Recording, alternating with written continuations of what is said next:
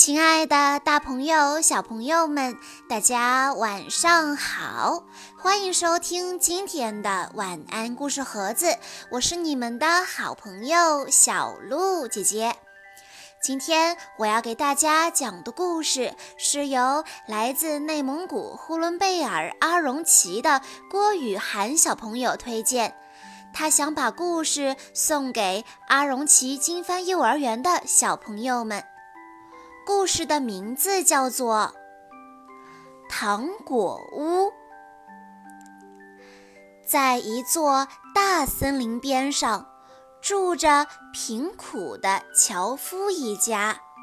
樵夫的前妻留下了一双儿女，男孩叫黑泽尔，女孩叫格雷特尔。樵夫家经常吃不饱饭。这一年物价飞涨，更是连面包都买不起了。晚上，樵夫躺在床上绞尽脑汁，愁得翻来覆去睡不着觉，只好叹了口气，对现在的妻子说：“这可怎么办呢？大人都没饭吃，拿什么去养咱们可怜的孩子呢？”樵夫的妻子回答：“听我说，孩子他爹，明天一大早，咱们就把孩子领到森林中树木最密的地方去，在那儿给他们生一堆火，再给他们每人一块面包，然后咱们就去看自己的火，让他们单独留在那里。他们找不到回家的路，咱们不就省心了吗？”樵夫说：“不行，我不能这么做。我怎么忍心把自己的孩子单独丢在林子里呢？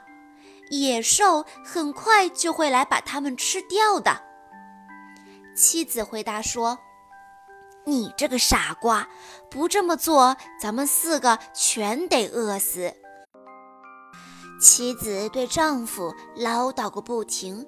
逼得他只好同意了。这天晚上，两个孩子也饿得睡不着。他们听见了继母对父亲说的话，格雷特尔伤心地哭了起来。黑泽尔说：“别吱声，格雷特尔，不要难过，我有办法。”等到夫妻两个终于睡着了。黑泽尔便下床，穿上外套，打开后门，溜了出去。皎洁的月光洒下来，照得房前的白色小石子像银子一样闪闪发光。黑泽尔弯下腰，一直捡到外套口袋里装不下了，才回屋睡觉。第二天天刚亮，太阳还没出来。继母就叫醒了两个孩子：“起床啦，起床啦！你们两个懒虫，咱们这就进林子砍柴去。”他给他们两个孩子一人一块小面包，对他们说：“这就是你们的午饭了，可别提前吃掉啊！没有那么多的食物给你们了。”随后，一家四口就出了门，朝着森林走去。黑泽尔一边走一边把发亮的石子一颗一颗从口袋里掏出来，扔在路上。到了森林里，父亲对他们说：“孩子们，去捡些柴来，我好给你们生堆火，免得你们冻着。”黑泽尔和格雷特尔拾来枯枝，堆得高高的，像一座小山一样。枯枝点着了，火焰窜得老高。这时，继母说：“你们两个坐到火边去，给我好好的待着。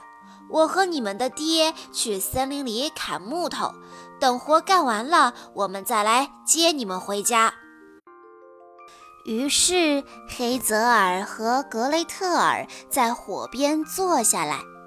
到了中午，两人吃掉了自己的那一小块面包。他们坐了好久好久，困得眼皮都打起架来，很快便呼呼睡着了。等他们终于醒过来时，天已经黑了。格雷特尔哭了起来：“这下咱们怎么出得了这森林呀？”黑泽尔却安慰他说。等一会儿，月亮出来了，我们准能找到路。果然，当月亮升起来的时候，黑泽尔之前扔的石子像新铸的银币似的，在地上闪闪发光。他牵着妹妹的手，沿着那些十字指的路向前走去。他们走了整整一个晚上。终于在黎明时分回到了家，他们敲了敲门，继母开门一见是黑泽尔和格雷特尔，便说：“你们这两个坏孩子，我们还以为你们不想回来了呢。”父亲却喜出望外，把两个孩子孤零零地扔在森林里，他的心里实在是太难受了。不久，全国又发生了饥荒。一天夜里，孩子们又听见继母在床边对父亲说：“粮食全吃光了，只剩下半个面包，再往后就没辙了。孩子必须扔掉。咱们可以领他们去更深的林子里，叫他们再也走不出来。没有别的办法了。”樵夫的心情很沉重，他心里想：自己和孩子分最后一块面包，不是更好吗？可是不管他说什么，妻子都听不进去。不过孩子们依然醒着，听到了他们的对话。等他们睡着了，黑泽尔又爬起来。像上次一样去外边捡石子，可是谁知道门被继母锁死了，他出不去。可他还是安慰妹妹说：“别哭，格雷特尔，乖乖睡觉吧，上帝会帮助我们的。”第二天一大早，继母就把孩子们拽下了床，他们每人分到了一块面包。但比上次的还要小。在去森林的路上，黑泽尔把口袋里的面包捏碎了，不时地停下来把面包屑撒在地上。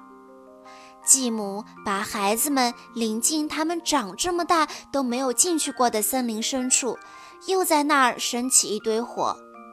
继母说：“你们两个好好的待在这儿。”要是困了，可以睡一会儿。我们去林子里砍木头，傍晚活干完了就来接你们。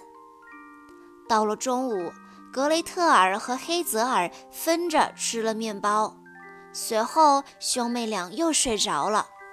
过了半天，也没有人来接这两个可怜的孩子。等他们一觉醒来，四周已经是一片漆黑。黑泽尔安慰妹妹说：“别着急，格雷特尔，等月亮一出来，我们就能看见洒在地上的面包屑了。他们会给我们指路的。”月亮升起来了，兄妹俩准备动身，可是，一点儿面包屑也没看见。成千上万只鸟儿在森林和田野间飞来飞去的，早就把面包屑都啄走了。他们走啊走啊，走了一个晚上，又走了一个白天，可就是走不出森林。他们累得腿都抬不起来，于是倒在一棵树下睡着了。离开家的第三天早上。他们在森林里越走越深，要是再不出去，就得饿死、累死了。到了中午，他们远远地看见一幢小房子。他们走到跟前，才发现这幢小房子竟然是用面包做的，房顶上盖着蛋糕，窗户是透明的糖块。这下咱们可以美美的吃一顿了。黑泽尔说着，便抬手掰下一小块屋顶尝尝味道。格雷特尔贴近了窗户，吱吱地吮起了糖玻璃。他们吃啊，吮啊。突然，屋里传出了一个尖尖的声音：“是谁在吸我的小房子？”孩子们回答。是风啊，是风啊，是天上的这个小娃娃。他们边吃边回答，一点儿都没受影响。黑泽尔觉得屋顶的味道特别好，就扯下一大块。格雷特尔也干脆扯下了一扇小窗户，坐在地上吃了起来。就在这时，房门突然打开了。一个拄着拐杖的老太太悄无声息地走了出来，黑泽尔和格雷特尔吓呆了，拿在手里的食物也掉到了地上。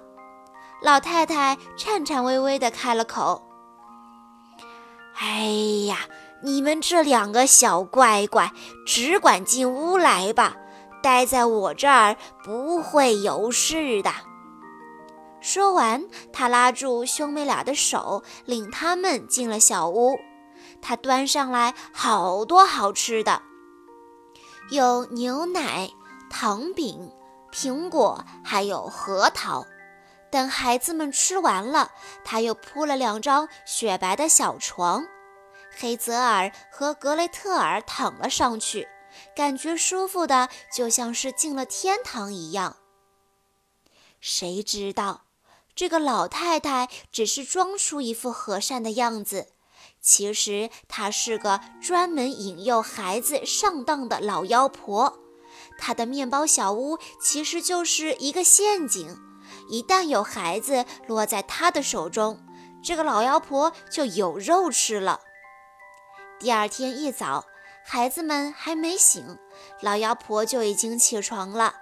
看着两个小人睡得这么香，圆脸蛋红扑扑的，他忍不住嘀咕道：“好一顿美餐呐！”于是老妖婆抓住黑泽尔的细胳膊，把他扛进了一间小屋，锁了起来。不管他怎么大喊大叫，都不去搭理。然后老妖婆又把格雷特尔摇醒，冲他吼道。起来，懒丫头，去打水来，给你哥哥煮点好吃的。他关在外面，我要把他养得白白胖胖的。等他长胖了，我就把他吃掉。格雷特尔一听，伤心地哭了起来。可是哭也没有用，老妖婆叫他干什么，他就得干什么。格雷特尔给可怜的黑泽尔煮了最好的食物，自己却只能吃些螃蟹壳。每天早上，老妖婆都要去小屋面前喊：“黑泽尔，把你的手指头伸出来，让我摸摸你长胖了没有。”黑泽尔呢，却伸给他一根小骨头。老妖婆眼睛昏花，看不清楚。以为那真的是黑泽尔的手指，心里很奇怪，怎么他一点儿都没有长胖呢？四个星期过去了，黑泽尔摸起来仍旧很瘦。老妖婆不耐烦了，她等不及了。老妖婆喝道：“过来，格雷特尔，跑快点儿去打水。”黑泽尔肥也好，瘦也好，明天我都要把它宰了吃掉。可怜的小妹妹哭得多么伤心啊！泪水顺着她的脸颊一个劲地往下流。老妖婆说：“你省点力气吧，你怎么哭叫都没有用。”第二天清早。格雷特尔就被逼出门来，把盛满水的锅子吊在柴堆上，点着了火。老妖婆说：“我们先烤面包，我已经生好了炉子，揉好了面。他把可怜的格雷特尔推到烤炉前，熊熊的火舌从炉口吐出来。老妖婆命令道：“爬进去，看看炉子是不是烧得够热了，能不能开始烤面包。”要是格雷特尔真的爬进去，他就会关上炉门，让格雷特尔在里面烤熟，然后把它吃掉。好在格雷特尔看出了他的心思，答道：“我不知道该怎么做才能爬得进去呢。”蠢货！老妖婆骂道：“炉口这么大，你瞧，我都能爬进去。”他说着，便跑了过来，把脑袋伸进了炉口。这时，格雷特尔赶紧把他整个推进了炉子里，然后关上铁门，插紧插销。老妖婆在炉子里嚎叫起来，声音可怕极了。格雷特尔赶快跑开，万屋的老妖婆便烧成了灰烬。格雷特尔赶紧跑去救黑泽尔，他打开门喊道：“哥哥，咱们得救了！老妖婆已经被烧死了。”门一打开，黑泽尔就像是一只出笼的小鸟一样飞奔出来，兄妹两个又是拥抱又是亲吻，高兴的又蹦又跳，再也不用害怕了。他们走进妖婆的房间，发现角落里放着一箱箱珍珠和宝石。这可比石子好多了。黑泽尔边说边使劲地往口袋里装。我也想带点儿回家去。格雷特尔说着，也塞了满满一围裙。黑泽尔说：“现在我们该动身了。”我们得从这座森林里逃出去。他们走了几个钟头，发现森林看起来越来越熟悉。终于，他们远远地看见了自己家的房子，便撒开腿跑去，冲进屋里，投入了父亲的怀抱。